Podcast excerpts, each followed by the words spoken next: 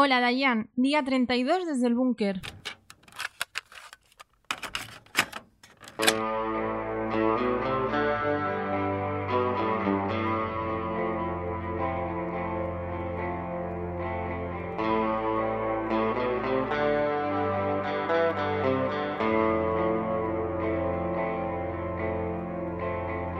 Día 32. Hoy sí que estamos los dos. ¿Qué tal, Adri? ¿Cómo estás? Muy bien, ¿y tú qué tal Esteban? Pues mira, en un día nublado de Madrid. Está el día que se está poniendo ahora mismo bastante jodido. ¿eh? Pero qué romántico, ¿no? Ahora caerán las gotas y verlo desde dentro de casa, qué placer, ¿no? Bueno, desde dentro sí, porque no se puede salir. Eh, ¿Qué te parece si empezamos? Tienes muchas cosas hoy. Hoy la verdad es que sí, pensaba que yo no iba a tener nada, pero, pero se me han acumulado algunas cosas. ¿Y tú? Pues yo también tengo cositas. Pues nada, a ver cómo nos lo repartimos. It's better to burn out than to fade away. ¿Qué tienes para contarnos, Adri? Pues tengo una cosa que me ha venido a la cabeza después de que me comentaras que últimamente está como lloviendo más por aquí.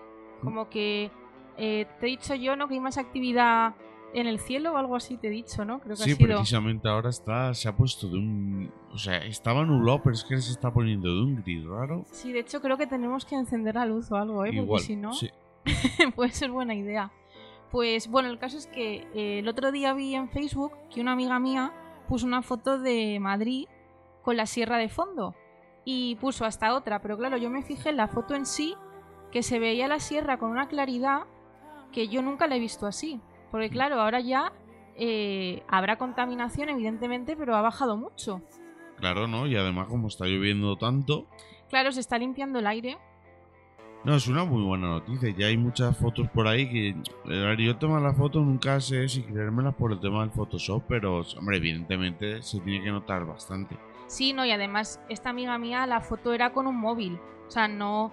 Y no entiende de Photoshop ni nada, o sea que la foto era real. No, no, sí, lo digo en general, porque sí. Sí. que es verdad que esto es un tema ya que se está tratando, pero ahí circulan tantas imágenes y tantas cosas por internet que al final ya no sabes qué, mm, qué pensar ni, ni qué decir. No, no, claro. Pero vamos, que me quedé pensando y dije, jolín, es que eh, se está notando mucho. O sea, entiendo que en el resto de ciudades también, pero claro, verlo así de forma tan bestia es que sorprende y además alegra mucho. This is the story of Johnny Rotten. It's better to burn out. Voy con un pequeño apunte porque me ha llamado la atención. No es que me, llama, me haya llamado la atención, sino que creo que es una oportunidad de mercado que ha hecho el grupo Prisa. Y es que no sé si has enterado, eh, si nos está escuchando gente joven, que no lo sé, porque puede ser también. A ver, a ver. Prisa ha lanzado una nueva radio que se llama Los 40 Urban y va a Uy. ser eh, todo música de reggaetón, trap y todas estas Ay, Dios. tribus nuevas que han salido. Qué Oye, fantasía, ¿no? no, lo, lo digo porque me parece una forma interesante también de, de ganar público y de, y de que la gente escuche la radio. Sí, porque además yo eh, creo que hace unos años, no muchos, sacaron una versión que era los 40 Classic, Sí. que ponían música, yo entiendo que como tipo Kiss FM o algo sí, así. yo creo que la idea era un poco eso, música de Sí. los 80, de los 70, Es la 90. guay. Sí, bueno, pero más que nada yo creo que por, lo- por los recuerdos que tenemos, ¿no? Claro. Y nada, pues eso, ahora tenemos los 40 Urban. Qué cosa tan curiosa de verdad. Es que es una fantasía, ¿eh? Todos los críos se van a volver loquísimos. No, a ver, yo, yo no soy muy de esa música, pero oye, pues evidentemente no hay que negar que tiene un público muy amplio. De hecho, el otro día dijeron algo, que es que el español es una de las lenguas más, más habladas del mundo. Y Sí, este, este abanico de música tiene mucha lengua en, en español. O sea, Sí, sea en, España, en castellano de España o bueno, o de cualquier parte del mundo donde se hable español. Entonces, claro, no es ninguna tontería esta, esta nueva eh, medida ¿no? que ha hecho el Grupo Prisa y como digo, bueno, ha lanzado una, una radio solo con música de este tipo. además está guay porque el grupo Prisa también está en Sudamérica, ¿no? Quiero decir, a, Sí. eh, a otros niveles, vamos, tú lo sabes bien. Y yo creo que los 40 principales, al menos cuando yo lo escuchaba hace ya años en la radio radio, eh, también llegaban a Sudamérica. Y hablaban de los colegas de allí, o sea que es un puntazo a nivel mundial, yo creo, ¿eh? Yo he visto la noticia, no sé exactamente si ya está activa o si se va a hacer en, en breve, pero bueno, me parece también pues una forma de adaptarse y por supuesto, para quien no lo sepa, oye, pues a lo mejor si le gusta, pues ya ahí tiene una opción más para, para escuchar música en la radio. Oye, y para motivarte también. Mira, estoy pensando ahora que para hacer ejercicio no va a venir mal, ¿eh? Bueno, sí.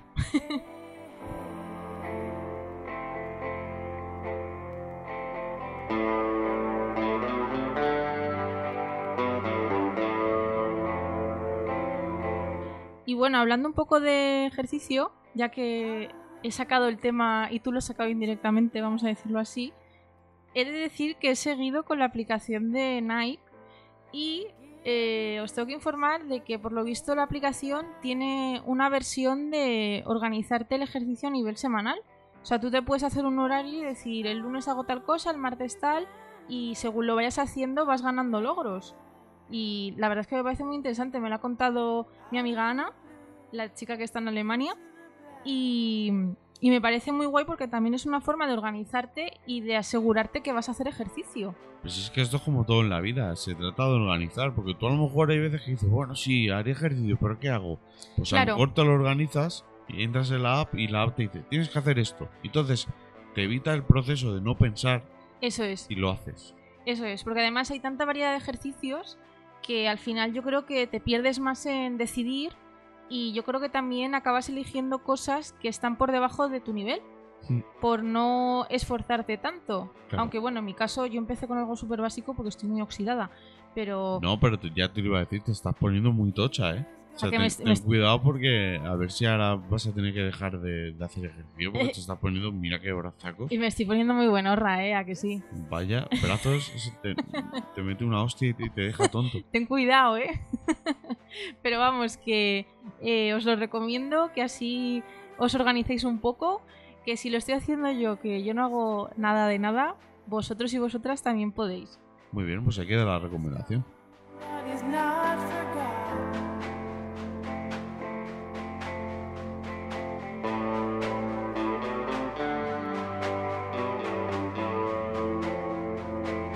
Bueno, última actualización meteorológica, ha empezado a llover en la capital de España.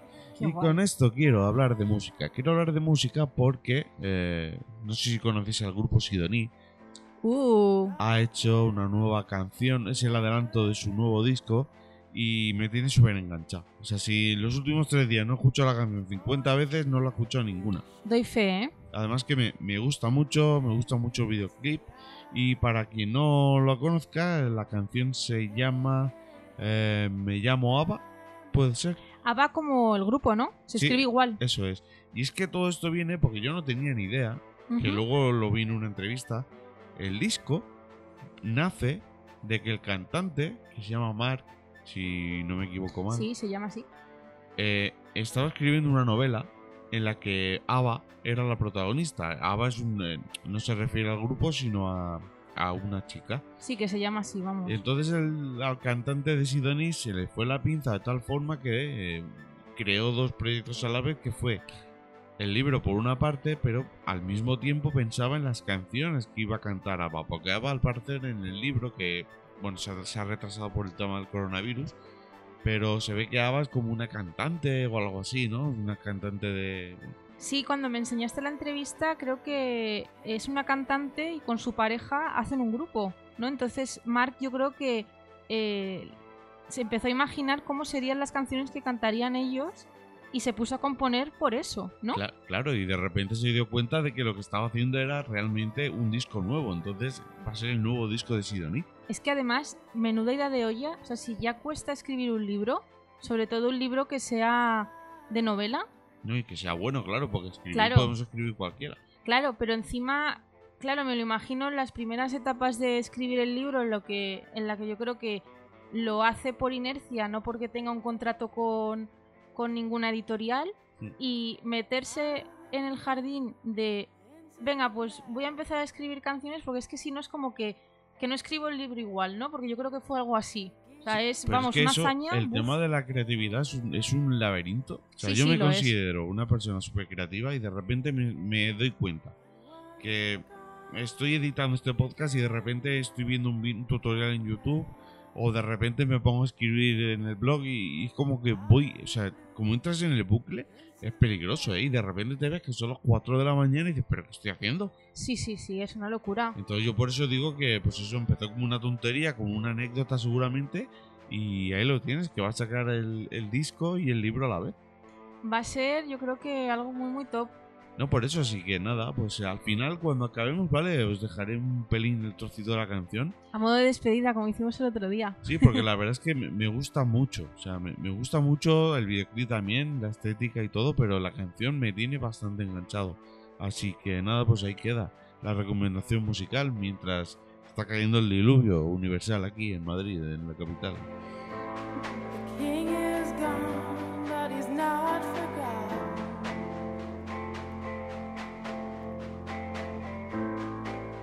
La lluvia es muy bonita, pero me estoy mojando, así que voy a cerrar la ventana. Vale, ya, por favor.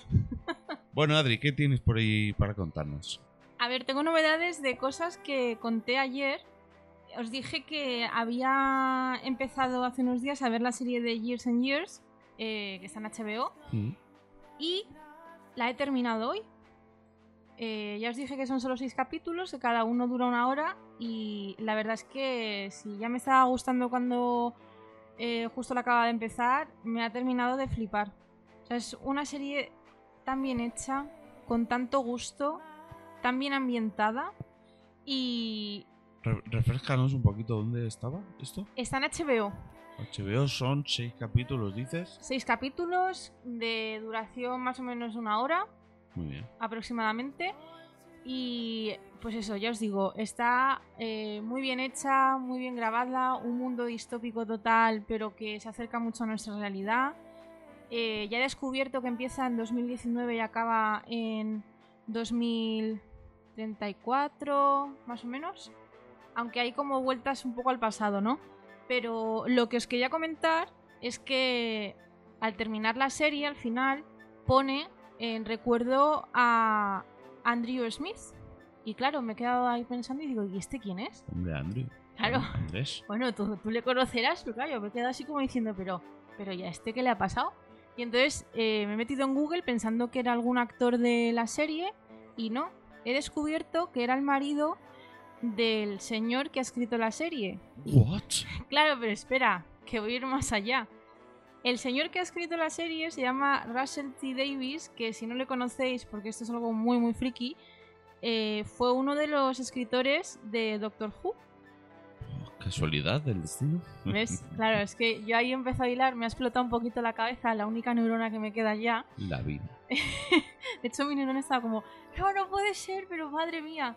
Y claro, entonces he echado la vista atrás, he hecho como un resumen de la serie y la verdad es que me encaja muchísimo eh, cómo está hecha la serie y que la haya hecho él, porque él hizo, eh, vamos, escribió muchos capítulos de, de la serie de Doctor Who de cuando estaba David Tennant, que es mi doctor favorito, que es una trama brutal y no me extraña que haya hecho esta serie. Entonces, pues, eh, sé que no sé si seréis muy fans o no de Doctor Who, pero vamos, que os la recomiendo, la de Years and Years, que la veáis porque está hecha con muchísimo mimo y merece muchísimo la pena. Así que nada, ahí lo dejo. Muy bien, pues ya queda una nueva recomendación seriéfila de Adriana.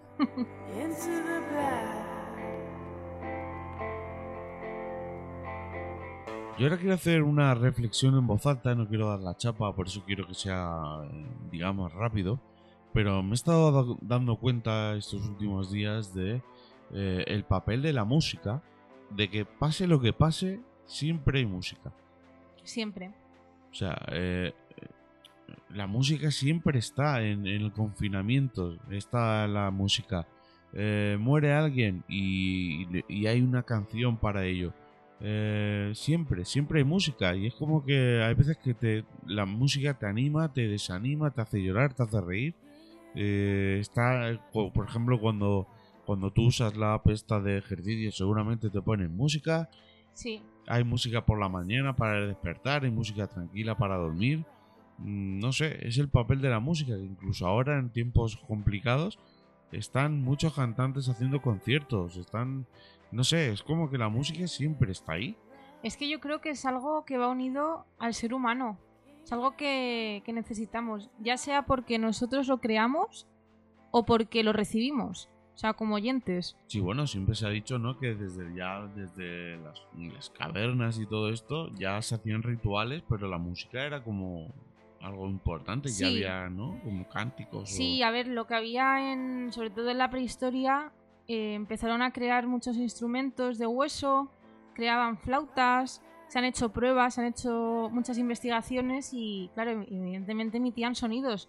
Ellos no conocían las notas musicales ni nada de eso, pero como dices tú, para los rituales y todo eso era alguna parte vital para ellos y yo creo que para la vida diaria también. De hecho, en Mesopotamia encontramos la, eh, la primera canción, que eso fue hace 4.000, de- 5.000 años. Daddy Yankee, ¿no? Sí, no lo quería decir, Jolín, quería mantener un poco la intriga. Ay, señor. Bueno, pero con esta reflexión quiero decir que ahora, por ejemplo, que estamos todos aquí como, como pues eso, en cuarentena, en aislamiento, hasta en esto hay música porque eh, de pronto sale el, el tema del resistiré y todo esto, ¿no? Y es como que la música siempre, siempre, pase lo que pase en el fútbol, hay cánticos, es que se, se me ocurren 200.000 ejemplos. Sí. Incluso ahora que es cuando estamos un poco más jodidos por el tema de la libertad, ¿no? Y todo esto, que no voy a tratar mucho más el tema, pero eh, pues eso, ¿no? Que la música siempre está.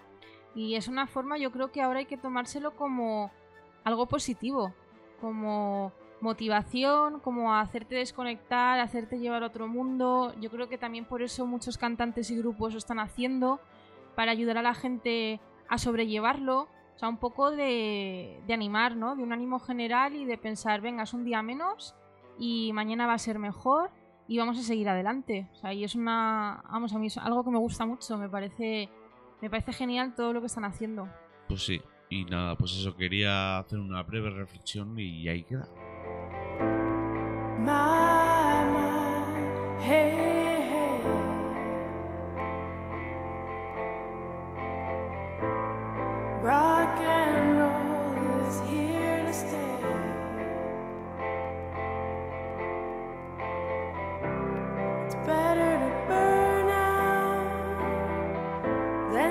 Dicen desde el control técnico que tienes una cosita más que contarnos hoy. Sí, sí, les he informado antes. Pues quiero contar algo que hicimos ayer por la noche. Nada raro. Eh, ayer empezamos a ver la serie de Unorthodox, que Sí. está en Netflix. Sí, no quería decir yo nada porque no lo hemos acabado, pero no, pero sí, vamos a tratarlo el tema porque sí. Yo es que quiero dar un avance porque necesito comentarlo. O sea, es Mm. algo que necesito sacar de mi organismo. Lo necesito compartir. O sea, Un para... Pues, Cállate, Dios, de verdad. Em, a ver, me está gustando mucho la serie. ¿Son cuatro capítulos, eran? ¿O seis? no, no, eran cuatro, cuatro. Era una, es, miniserie. es verdad sí. que es una miniserie, sí. Vimos dos. Eh, duraban también una hora, ¿no? Más o menos. Sí, es una es la serie perfecta para, para echar la tarde. Sí, sí, o sea, un, un maratón de cuatro horas, porque entiendo que cada capítulo durará lo mismo. Mm. Y cuenta la historia de una chica que vive en Williamsburg, en un barrio de Brooklyn, en Nueva York, que ella es eh, judía ortodoxa. Y tampoco quiero entrar mucho en detalles porque tampoco quiero desgranar mucho la serie, pero me está es, gustando. es, es una bestialidad, ¿eh? Es brutal. O sea, yo personalmente eh, estuve en Nueva York hace años. Fui a ese barrio en agosto. Iban con ropas y telas que eran más propias de invierno que de verano. Eh, las mujeres llevaban peluca, por si no lo sabíais. Bueno, si busquéis judíos eh, ortodoxos o ultra ortodoxos, os saldrá la estética. Y lo retrata súper bien. No, no, yo la verdad es que me. Me impacta por el hecho de decir, madre mía, esto, esto ocurre de verdad. Es que ocurre de verdad. O sea, yo doy fe de eso y impresiona mucho el ver el modo de vida que tienen. Y la verdad es que a mí me da entre cosita, pero a la vez como que me atrae, ¿no? Como que me llama mucho la atención porque es algo tan diferente a nuestra vida. Sí, es que es como entrar en, en- en un mundo paralelo Exacto. donde, bueno, pues el machismo está ahí presente. Es que es... No, no, y, y vamos a volver a la serie, porque la Sí. serie, la serie es brutal. O sea, es brutal por eso, porque te lo refleja todo tan, vamos a decir, duramente, pero es que es así. Si realmente es así, o Hmm, sea, tienen que reflejarlo. sí. Y es bestial. Y nada, no sé qué quieres comentar también. Pues, a ver, comentar un poco eso, lo que has dicho tú del machismo. Es alucinante. O sea, es una forma de tratar a la mujer eh, denigrante total. O sea, es, la mujer es alguien que está completamente anulado en nuestra sociedad. O sea, no, no pueden hacer nada. De hecho, eh, solo diré que la chica protagonista se presenta como una chica que no es como las demás. Y claro, cuando tú la ves, dices, no es que no seas como las demás, es que las demás son las raras. O sea, es un poco el darle la vuelta a la tortilla, ¿no? Mm. Y la verdad es que es una serie que me está gustando mucho. A ver cómo acaba. eh, pero vamos, me está pareciendo magnífica, sobre todo cómo retrata esa parte de la sociedad de Nueva York que a veces es muy desconocida. No, y además, yo vuelvo al formato, que sea una serie tan cortita, eh, de verdad, no te, no te puede dejar insatisfecho, porque si dices, bueno, no, no me gusta, vale, pero tampoco has perdido... Imagínate, Hmm. eh, que de hecho voy a escribir, estoy, bueno, tengo ahí un borrador en el blog, voy a escribir y, y- y pongo el ejemplo. Mm, imagínate tirarte, ¿cuántos años ha durado Juego de Tronos? Eh, ocho. Ocho años, imagínate ocho años ahí, a, a muerte con la serie y llega al final y dices, vaya mierda. Ya. Pues esta serie no, esta serie sabes que en cuatro horitas te va a gustar o no te va a gustar. Y si no te va a gustar, has perdido una tarde. O sea, no, pasa absolutamente nada. Y si te ha gustado, oye, es una serie perfecta para volver a verla. Sí, además yo creo que en general casi todas las series, no voy a reflexionar mucho porque tampoco me quiero mucho del tiempo, pero en general todas las series que duran mucho, normalmente al final son un poco decepcionantes. Sí, porque es como estirar el chicle y el chicle se rompe. Sí, que luego también eh, los fans se crean muchas expectativas, hay muchas teorías de cómo puede acabar y al final es como que da igual el final que se haga, que nunca nadie está satisfecho. Por eso yo creo que, eh, esto ya opinión personal, a mí me da mucho miedo pensar el día en el que Doctor Who se acabe, porque no sé qué va a pasar ahí, porque yo creo que me sentiré muy decepcionada y de hecho eh, me sentí muy decepcionada con el final de Twin Peaks. Sí, bueno, esa serie que no he visto, ¿no? esa serie que tienes que seguir viendo, decepcionada, pero a la vez pensaba, bueno, es que es lo que tiene que hacer David Lynch. Entonces, pues. Tú eh, sabes, el otro día, no sé si conoces el, el podcast de Borja Terán. Ahí no sé quién es. Se llama La Cabina, es un colaborador, bueno, entre otros medios de escribir la información.com y también eh, colabora con Julia Otero en Onda Cero. Vale. Pues tiene un podcast, ¿vale? Que ahí también dejo la recomendación. eh, Ajá. Se llama La Cabina de Borja Terán. Y el otro día, creo que creo que lo escuché. Ay, no. Ah, Igual estoy haciendo promoción de algo que no es. Bueno, escuché, Bueno, tú sigue, sigue. escuché en un podcast, que no sé si fue este o fue en Hotel Jorge Juan, en uno de esos dos fue seguro, Vale. que alguien de los que hablaban decían que como que mm, dio a entender que cuando le gusta una serie mucho, no, no la ve entera. Porque es como decir, no quiero ver el final Ya. porque sé que me va a decepcionar. Sí, eso. eso O que va a cerrar sí. una etapa. Entonces no, dice que, que es que muchas veces no, no, no ve las series enteras. Sí, a mí me pasa, ¿eh? A mí me pasó con la serie de Parks and Recreation cuando salió la última temporada, que además me pareció muy bien porque según salió la temporada un poco antes dijeron que iba a ser la última. Y me dejé como cinco capítulos, estuve meses sin ver esos cinco últimos capítulos. Porque A- sabía a mí me que no pasó iba... con, con médico de familia. Es que fue un drama. El chacho. Pero es que al final es como que dices, no, que no acaben. Pero por ejemplo, otras, ¿ves? Vamos, voy a volver a hilar. Con Juego de Tronos, yo estaba deseando ver el final. Porque ya me estaba cansando la serie. Sí, yo también. O sea, yo no he visto, yo no he visto la serie. He visto, Bueno, he visto solo el, el final. eso te iba a decir, cuéntalo porque viste el último capítulo conmigo. Sí, pero a mí la serie es que no me ha llamado nunca. Entonces digo, ah, voy a ver, el- pero pues a ver, ¿no? A ver. Sí. No, no, pe- no voy a ver la serie nunca. no, Bueno, además, Nunca, no lo sé, pero vamos. no, yo creo que a ti no te pega ver esa serie, fíjate. O sea, sería como algo en plan, pero ¿qué haces viendo esto? Pero sí que es una serie que yo estaba como enfadada, ¿no? De decir, pero por Dios, que termine ya, que esto ya es una tortura. Hmm. Entonces, pues, claro, hay series y series, ¿no? Bueno, entonces, eh, Vamos a volver. todo esto viene porque hemos empezado, bueno, que seguramente igual la vemos hoy acabar ya, o sea, la acabamos hoy. Sí, yo creo que sí. Y eso, por la temática, por lo bien, está muy bien grabada. eh, por dónde ocurre, porque luego es como que la chica huye, entre comillas, Sí. y llega a un sitio que es eh, antagónico. O sea, es como Es, antagónico a su mundo. es, no, es como que se, se abre al mundo. O sea, es, es. Me da mucha ternura a ella, fíjate. Me parece como. Sí, pero al mismo tiempo es como que, que te parece una persona como súper débil e indefensa, pero luego, luego reacciona de la hostia. Sí, ah, no, a ver, a mí que me dé ternura, yo no digo que me parezca débil, ¿eh? O sea, porque me parece que es muy valiente lo que hace. No, no, y ahí una, la escena, bueno, una sea, escena... Ella es muy fuerte. O Sí. sea, pero fuerte me refiero de que, de que es fuerte realmente. Pero me da ternura porque, claro, ella está en una burbuja y sale a la realidad y está como muy cohibida, pero a la vez no quiere estar cohibida, simplemente es como que no sabe cómo comportarse, ¿no? No sabe cómo, cómo actuar con el mundo real. Y eso también te da que pensar porque dices, ostras, es que estás en Nueva York, pero claro, es que no se mueve de las cuatro calles Claro. donde vive. Entonces, eh, pues eso te da mucho que pensar, pero uff, es que es muy fuerte, ¿eh? Y bueno, todo esto ha sido como previa. Previa de, de cuando veamos, cuando acabemos la serie. Tenemos, yo propongo como un, un especial, un apartadito especial para comentar la serie sin, sin contar nada, ¿no? Un poco porque eso de hacer spoilers no mola, pero...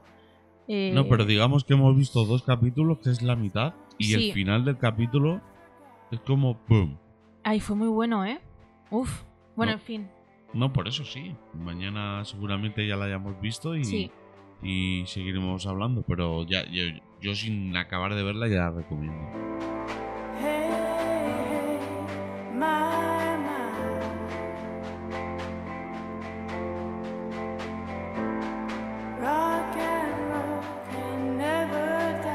Bueno, a ver, y estoy viendo que por ahí tienes alguna cosa más, ¿no?